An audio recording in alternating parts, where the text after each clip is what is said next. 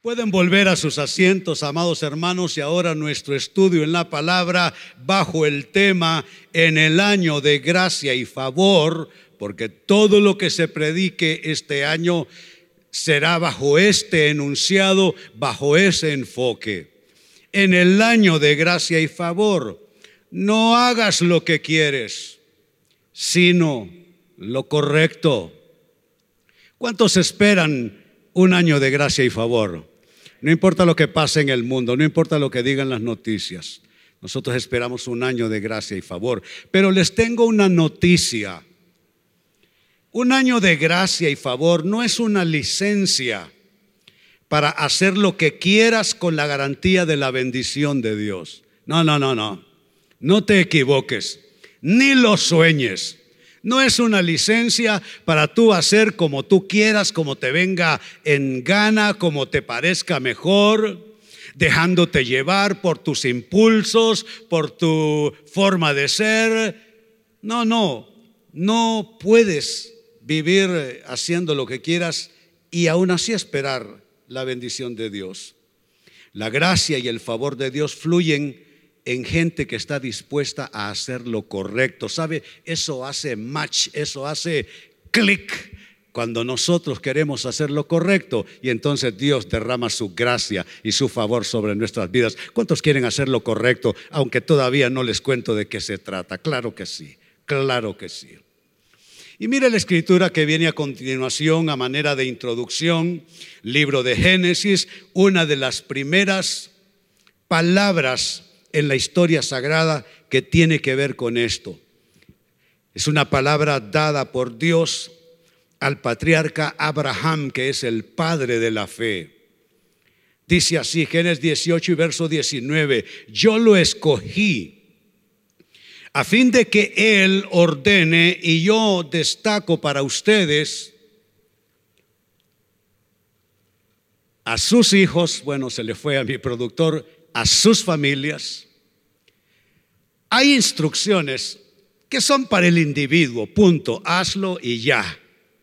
Pero hay cosas que deben correr, hay cosas que deben transmitirse. Tiene que ver con virtudes, tiene que ver con actitudes, tiene que ver con modelo, tiene que ver con ejemplos, tiene que ver con enseñanza. Este es uno de esas eh, eh, eh, amonestaciones de Dios que debe abarcar a los hijos y a sus familias. Déjame decírtelo de una vez. Tú puedes ser un gran cristiano, pero si tú no consigues que tus hijos caminen en la senda del Señor, déjame decirte que eres un cristiano o una cristiana fracasados. Tú tienes un desafío. Que tu familia siga tus pasos que tus hijos sigan tus pasos también. Así es que dice, lo escogí a fin de que Él ordene a sus hijos y a sus familias que se mantengan. Me gusta ese vocablo. Bueno, estaba dormido mi productor en las frases y palabras que destaco. Alguien que le cuente. Me gusta ese vocablo, esa frase corta más bien, se mantengan. ¿Sabe qué significa? Que caminar con Dios no es una moda. Caminar con Dios no es para una temporada. Yo no sé de ustedes desde cuándo caminan con el Señor. Yo este año 2022 cumplo 50 años de caminar con la mano de mi Cristo. ¿Y cuántos he visto yo a lo largo de mi vida en el Señor que estuvieron solo por una temporada? Pero esto no es de temporadas. Noten el, el poder eh, de trascendencia y el poder generacional que tiene esto. Es algo para las familias, es algo para los hijos y para que se mantengan. Mantenerse es importante. Mire nosotros, nos hemos tenido que mantener en casi dos años de pandemia, en unas semanas se puede decir, se cumplen dos años de pandemia y uno no echa pie atrás. No hubo iglesia, puertas cerradas de las iglesias por instrucción de las autoridades del país, en muchos países, pero aprendimos a continuar y a mantenernos en el Señor, porque el Señor no es para temporadas. Pero sigo leyendo que se mantengan en el camino del Señor haciendo, y este es nuestro tema, lo que es correcto y justo. Lo que es correcto y justo. La vida cristiana, la experiencia en el Señor no puede constituirse en una contradicción donde uno expresa creencias de fe pero por el otro lado no actúa en lo que es correcto y justo. Ah, es que es fácil decir frases religiosas, es fácil decir frases espirituales, es fácil decir frases cristianas, pero ¿qué es lo que le da cimiento a nuestras declaraciones de fe, a nuestras creencias? Que estemos dispuestos a hacer lo que es correcto y lo justo, no importa qué no importa cuál sea el costo. Tengo la validez moral delante de ustedes para decirles que es importante al costo que sea, porque ya he tenido que pagar el costo en varios episodios de mi caminar con Dios. Y noten, haciendo lo que es justo y correcto, y hay una palabra que es crucial en el texto y para nuestras vidas entonces yo. Debo hacerles notar entonces dónde comienza la iniciativa. La iniciativa debe ser nuestra, que ordenemos a nuestros hijos, a nuestras familias, que se mantengan en el camino del Señor, esto a través de un buen ejemplo, haciendo lo que es correcto y justo, dando nosotros el ejemplo, entonces yo. Si Dios se está retrasando en la llegada, tú tienes que preguntarte no por qué Él se está retrasando, sino porque tú lo estás retrasando. Porque la primera acción es tuya. Eres tú que haces lo correcto y entonces yo, dice el Señor. Siempre lo he dicho en mi púlpito, debes hacer lo correcto para que pase lo correcto entonces yo, es consecuencia de lo primero, entonces yo haré por Abraham todo lo que le he prometido. Es un texto diáfano, claro, no tiene aspectos confusos, complejos, ahí está. Está mi asignación, hacer lo que es correcto y justo, enseñárselo a mis hijos y entonces Dios. Eso significa que yo provoco a Dios yo provoco su venida, su bendición, que Él venga a mi encuentro con bendiciones de bien, pero soy yo que le extiendo la invitación y eres tú también. Con esta escritura pasemos a hacer la pregunta, ¿y qué es lo que ganas al hacer lo correcto y no lo que quieres? Es una disyuntiva todos los días si hacemos lo correcto o hacemos lo que se nos viene en el ímpetu de nuestra reacción. Vivimos reaccionando a todo lo que pasa a nuestro alrededor, lo que hacen las personas y lo que dejan de hacer, lo que dicen las personas y lo que dejan de decir, la cara, la cara que ponen las personas, vivimos reaccionando a todo porque es natural responder y reaccionar a todos los estímulos de todo tipo alrededor nuestro, estímulos negativos y estímulos positivos también. Pero ahí está la disyuntiva. Tenemos que hacer lo correcto, aunque en algunas ocasiones quisiéramos o, querríamos hacer otra cosa, lo, que, quisiéramos hacer en ese momento. Entonces la pregunta es, ¿qué gana uno al hacer lo correcto? quizá con la implicación de negarse un poco a sí mismo. ¿Qué es lo que se gana? Al hacer lo correcto y no lo que quieres. Primera respuesta, construyes relación con Dios y diques de protección. Hacer lo correcto no es moralista. Yo no soy un cristiano moralista. Cuando me hice creyente en 1972, las iglesias estaban llenas de gente legalista y con eh, moralistas confundiendo ellos, ellos lo que era palabra de Dios con simplemente cosas de moralidad que no es que sean malas, pero son cosas de, de otra, de otra fuente, digámoslo así. Y saben, yo he luchado todo el tiempo con, eh, ¿qué les digo? Cosas que, que realmente no significan relación con Dios, pero al hacer lo correcto, realmente lo correcto y no lo que quieres, ahí sí construyes relación con Dios y construyes, óyelo bien, diques de protección. O sea que no es por cosa moralista que tú haces lo correcto, para sentirte, ay, qué bueno soy yo, qué buena persona soy yo, qué buen vecino, qué buen trabajador, qué buen cónyuge, qué buen padre, qué buena madre. Déjate de cosas, esto no es por cosa moralista. Es para que tú construyas relación con Dios, que haces lo correcto. Es para que tú construyas diques de protección sobre tu vida al hacer lo correcto. Y si quieres una prueba fehaciente, indiscutible, mira lo que dice Génesis capítulo 4, versículo 7. Y se está hablando aquí en términos, yo diría, universales que aplican a todo ser humano. Serás aceptado Noten, bueno, aquí no sé qué le pasa a mi productor. Bueno, creo que anduvo con COVID, aunque todo el mundo hoy día dice, todo el mundo, ah, las excusas son, es que me dio COVID, se les olvida, no lo hacen, y, es porque les dio COVID. Eh, eh, un amigo mío le dijo a otro, estábamos los tres, y le dice, ¿sabes qué? Déjate de COVID, le dijo.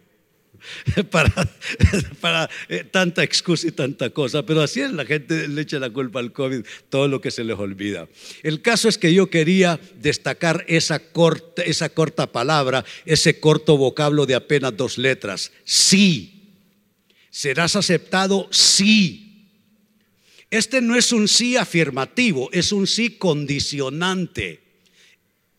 Un sí condicionante. Ese sí es una pequeña llave con la que tú puedes abrir una puerta enorme. ¿Qué pasa? Serás aceptado si haces lo correcto. Pero si te niegas a hacer lo correcto, entonces ten cuidado. El pecado está a la puerta, al acecho y ansioso por controlarte, pero tú debes dominarlo y ser su amo. Yo quiero hacerles notar aquí estas, estas eh, vocablos, estas palabras, sí, pero entonces, sí, pero entonces, si haces lo correcto, entonces eres aceptado. ¿Qué es eso? Relación con Dios. Pero, ahí es la decisión de cada uno. Yo no sé si tú estás en el sí o estás en el pero. Pero si no lo haces, si te niegas a hacer lo correcto, que es nuestro tema, entonces vemos cómo muchas cosas que nos pasan solo son consecuencias de una eh, mala manera de gestionar el sí y el pero. El si haces lo correcto, pero si te niegas. Cuando nosotros no logramos trabajar bien esa ecuación entre el sí y el pero, lo que va a venir irremediablemente es el entonces. Y, si ustedes observan en suma todo el pasaje, está hablando que al hacer lo correcto, eres aceptado, entonces promueves relación con Dios, pero también a la vez pones diques de protección contra qué? Contra toda destructividad que es vinculante con el pecado. Dice este pasaje que el pecado está a la puerta. Aquí no se trata de ser santo ni pecador. El pecado está a la puerta. No importa cómo te llames tú, no importa cómo me llame yo. Quizá tú tienes seis meses en el Evangelio y yo tengo 50 años en el Evangelio, pero da lo mismo. Igual está a la puerta tuya que está a la puerta mía. ¿Y qué es lo que va a suceder? Si tú y yo, tú con seis meses de creyente y yo con 50 años de creyente, si yo no manejo bien el sí, entonces eh, estoy poniendo el pero y como resultado se rompe el dique de protección. ¿Te das cuenta? Hacer lo correcto no es por cosa moralista.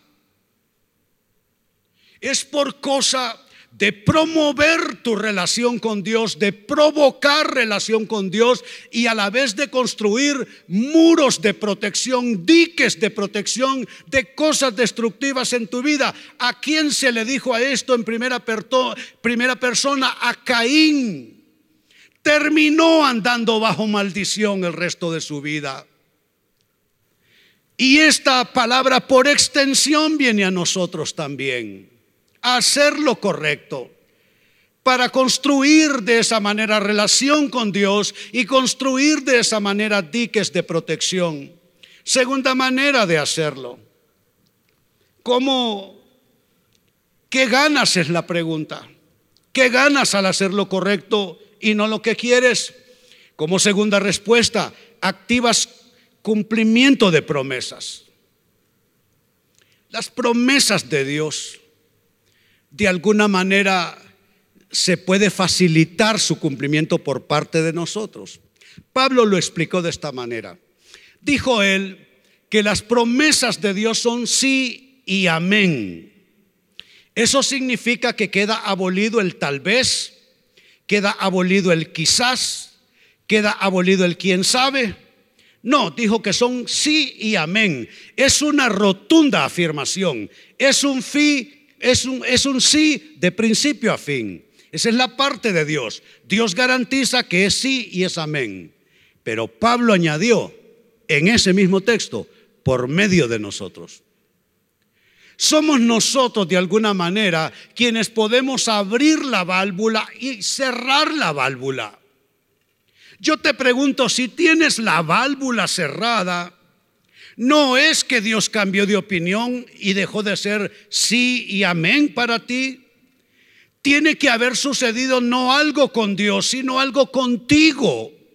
Tiene que estar pasando algo contigo para que esa promesa de Dios se esté retrasando, porque son sí y amén por medio de nosotros. Cuando algo que estoy anhelando de Dios no llega a mi vida, no toca a mi puerta, no es tanto de preguntarme o preguntarle a Dios qué pasa con Él, es de preguntarme qué pasa conmigo. ¿Será que inadvertidamente, será que inconscientemente estoy yo cerrando la válvula? Te das cuenta, puedes activar el cumplimiento de promesas. Y vuelvo al texto que fue nuestra introducción, Génesis 18 y verso 19. Yo lo escogí a fin de que Él ordene a sus hijos y a sus familias que se mantengan en el camino del Señor, haciendo lo que es correcto y justo, que es nuestro tema en esta noche. Entonces yo haré, me gusta eso entonces yo haré. Que nosotros podemos ponerles trabas a Dios. Podemos ponerle trabas a Dios. Yo recuerdo una enseñanza de mi pastor en los años 70. Él la tituló Atar a Dios. Y él nos enseñaba que uno puede atar a Dios en su deseo de bendecirte con las actitudes que tú adoptas.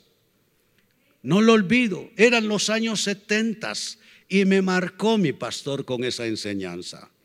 Entonces yo haré, dice, por Abraham todo lo que he prometido. El entonces yo haré es consecuencia, es consecuencia. No le hagas a Dios tratos como este. Dios bendíceme, ayúdame, sácame de esto, provéeme, resuélveme. Y entonces yo, no, porque no ese es el orden de la ecuación. No es que Dios te bendiga para que tú te consagres. No es que Dios te bendiga para que tú te mejores, para que abandones cosas que no son de Dios. Es a la inversa. Tú te corriges, tú comienzas a hacer lo correcto y entonces lo comprometes a Él. Entonces yo haré, dice. Significa que al hacer lo correcto tú activas el cumplimiento de promesas de Dios. Así es que te lo digo y te lo reitero, cuando algo no se está cumpliendo, no le preguntes a Dios, mírate al espejo y pregúntate qué está pasando contigo. Si hay algo en tu persona, si hay algo en tus actitudes, si hay algo en tus relaciones, si hay algo en tus decisiones, si hay algo en tu voluntad que está estorbando a Dios para venir a cumplir una promesa. Y número tres, finalmente, ¿qué ganas al hacer lo correcto y no lo que quieres? Haces que te vaya bien en todo. Haces que te vaya bien en todo. Nada como ser un buen socio de Dios. ¿Sabe quién es el gran socio de Dios en el pensum global de las Sagradas Escrituras? El patriarca Abraham del que hemos estado leyendo. Se le llama amigo de Dios. Y en la simiente de Abraham fuimos nosotros alcanzados y bendecidos. Nosotros no somos simiente de Abraham, pero Jesucristo es la simiente de Abraham y en esa simiente nosotros somos bendecidos. Se le llamó amigo de Dios. Y el padre Abraham es figura central de las tres religiones más grandes del mundo en toda la historia de la humanidad. Es figura central en el islamismo, es figura central en el judaísmo y es figura central en el cristianismo. Fue un gran socio de Dios. Y nosotros tenemos que en nuestra propia esfera, en nuestra propia dimensión, convertirnos en el mejor socio de Dios. A veces tú estás arrastrando tu vida, no te sientes bien, tienes todo en contra, pero tú vas y buscas de Dios y te metes y oras y le agradeces cuando no hay nada que agradecer y todo para quejarte, pero tú le agradeces a Él por fe. A veces no hay nada específico que agradecer, pero tú vas y te abrazas a aquel que es tu Padre Celestial y Él te mira que tú estás allí haciendo lo correcto, no importa cómo te sientes, no importa cómo te tratan, no importa lo que está pasando, no importa qué dicen las noticias, no importa cuántos miedos te circundan, tú haces lo correcto y estás cerca de Dios buscando su voluntad todo el tiempo. Te das cuenta y al hacerlo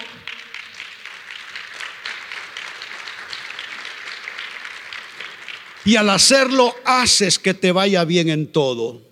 Y aquí nuestra última escritura, Deuteronomio capítulo 6, versos 18 y 19. Haz lo que es bueno y correcto. De eso estamos hablando, de principio a fin. Haz lo que es bueno y correcto a los ojos del Señor, que no es para nadie más. No es para que te miren en el trabajo tus compañeros, para impresionarlos, no es para que te miren tus vecinos y digan, wow, esa persona sí que, no. No es para impresionar al que duerme en la cama contigo o al que come en tu mesa. Puede ser que esa persona te desprecie, pero tú lo haces para Dios, no lo haces para nadie más. ¿Te das cuenta? Haces lo, lo correcto a los ojos del Señor. Porque lo importante en todo esto no es la aprobación de la gente. La gente te puede aprobar y tú irte al infierno de todos modos. Y la gente puede desaprobarte y tú vas derecho al reino de los cielos. No es para impresionar a los demás. Asegúrate que Dios conozca bien lo que está pasando contigo. Él lo sabe, pero que tú se lo manifiestes. Entonces dice, haz lo correcto, lo bueno y correcto a los ojos del Señor para, note, en consecuencia, para que te vaya bien, no en unas cosas, no a veces, no en una temporada, para que te vaya bien en todo. ¿Qué tal si leen esa frase conmigo? Para que te vaya bien en todo. Uy, lo que viene, entonces ese entonces es la puerta. Vemos cómo Dios viene en consecuencia de lo que nosotros hacemos.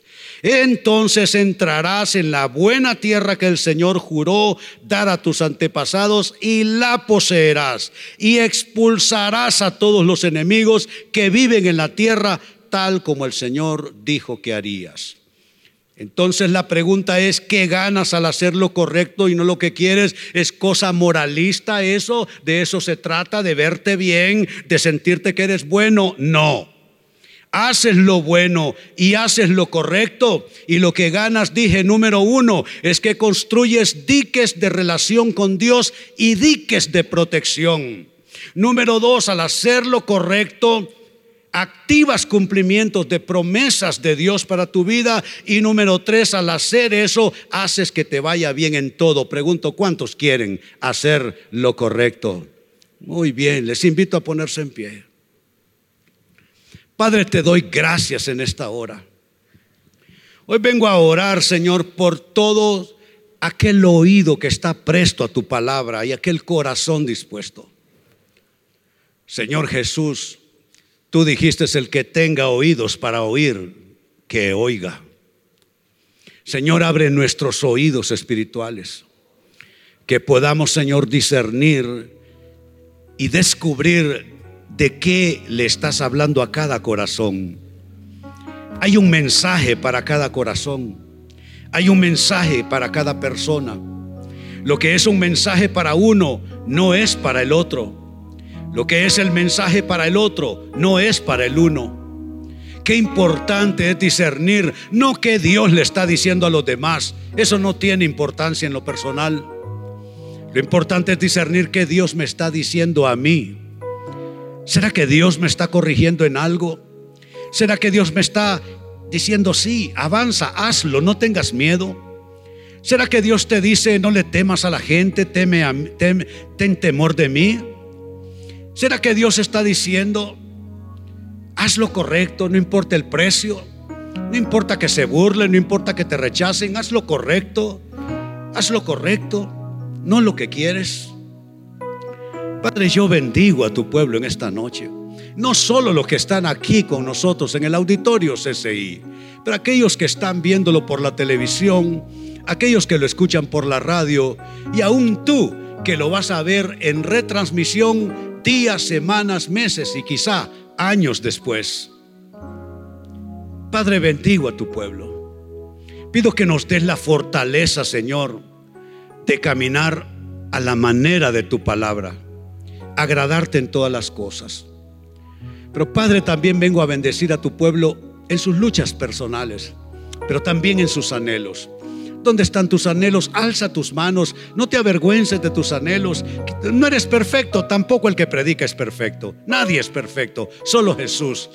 Nuestras imperfecciones no tienen por qué avergonzarnos delante de Dios. Él lo sabe todo de nosotros, lo bueno, lo malo y lo feo. Pero aún así Él quiere bendecirnos y yo hoy te bendigo en su nombre.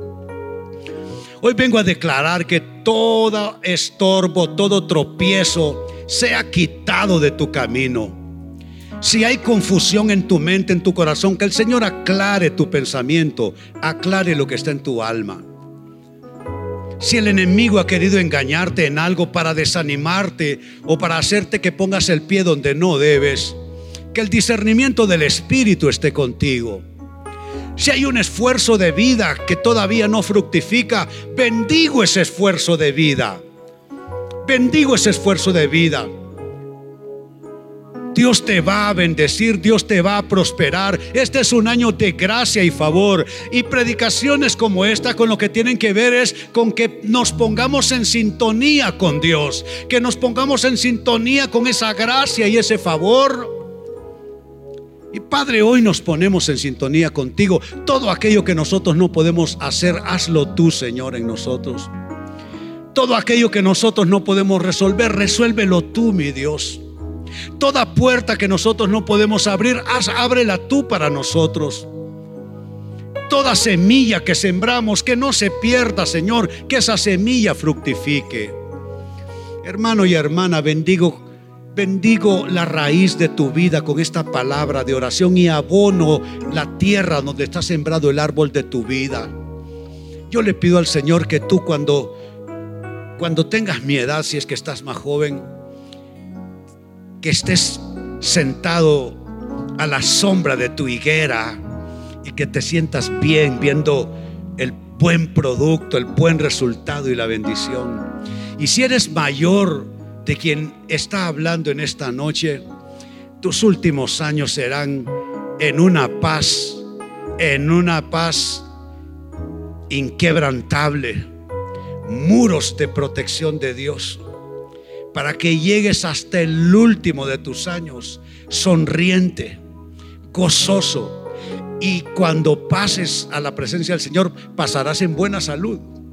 Pasará solo porque ya te llegó la hora, pero sin dramas, sin esos procesos de aflicción penosos de hospital, el Señor te libre de todo eso. Te bendigo en estos días de pandemia. Declaro protección total del COVID, de todas las distintas cepas que están corriendo.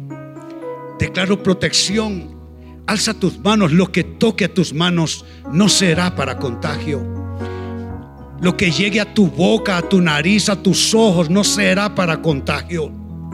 Pido protección sobre ti, tu boca, tu sistema respiratorio, tus pulmones, todo, todo tu cuerpo, porque eres templo de Dios. Pido que allí la salud corra como ríos abundantemente y que camines en la fortaleza y en la victoria del Señor. Así te bendigo en el nombre del Padre y del Hijo y del Espíritu Santo. Y tú solo dice, dile al Señor, amén, gloria a Dios, gloria a Jesús, lo recibo para mi vida. Oh, dale gloria, dale gloria, aleluya.